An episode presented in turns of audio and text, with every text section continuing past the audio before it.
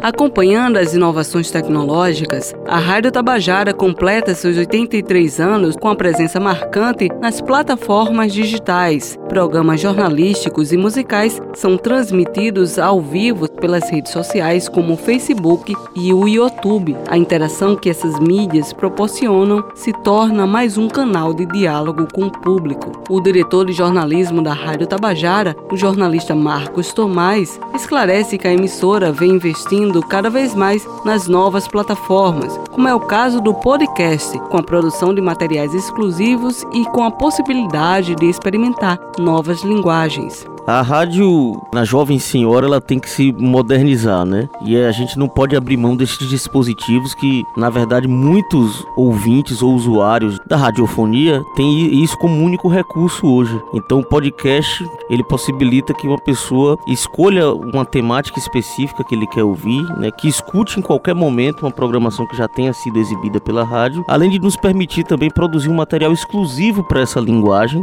que, de repente, não seria veiculado dentro dentro da grade convencional da emissora, então a gente pode criar, experimentar mais. E, por exemplo, o primeiro que a gente criou espe específico para podcast, o Tabajara Cash, é relacionado a bastidores de matéria. Então eu acho que é uma coisa que gera curiosidade no ouvinte. Então a gente quer explorar todas essas possibilidades como uma forma de oferecer mais conteúdo e convergir com outras mídias, o site da Rádio Tabajara também vai ter uma nova roupagem. A modernização da página da emissora na internet trará mais funcionalidade e o ouvinte poderá interagir e ter acesso às plataformas e redes sociais da empresa, comenta Marcos Tomás. Tem também o site que a gente quer apresentar uma cara nova, um novo layout esse ano, com mais funcionalidade, com mais interatividade para o ouvinte também. A gente tem uma produção também hoje através de alguns programas específicos como o palco para o YouTube, né? Enfim, o player do podcast funcionando lá também e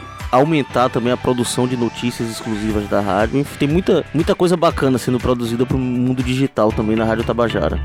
Por ser uma rádio que está há mais de oito décadas no ar, a emissora fez parte da história de muitos ouvintes que cresceram e acompanharam as mudanças da empresa. Agora, com os novos canais de produção de notícia, a rádio tem conquistado um público que acompanha o desenvolvimento tecnológico. O jornalista Breno Barros que é ouvinte da Rádio Tabajara, disse que através do podcast da emissora é possível ter acesso a programas a qualquer hora. Para mim é muito interessante que esses arquivos estejam disponíveis né, para você escutar, porque às vezes você não está com o rádio ligado, mas fica lá disponível no, no seu aplicativo para você abrir e ver o que te, o que te chama a atenção.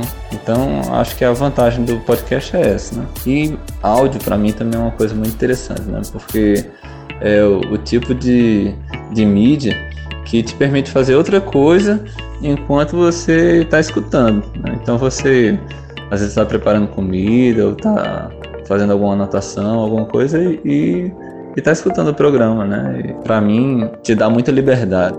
A Rádio Tabajara sempre foi conhecida como uma grande escola do rádio jornalismo paraibano. Para a professora Patrícia Monteiro, a emissora acompanha um novo momento de modernização do rádio, que em tempo de convergência expande os conteúdos para além das mídias tradicionais.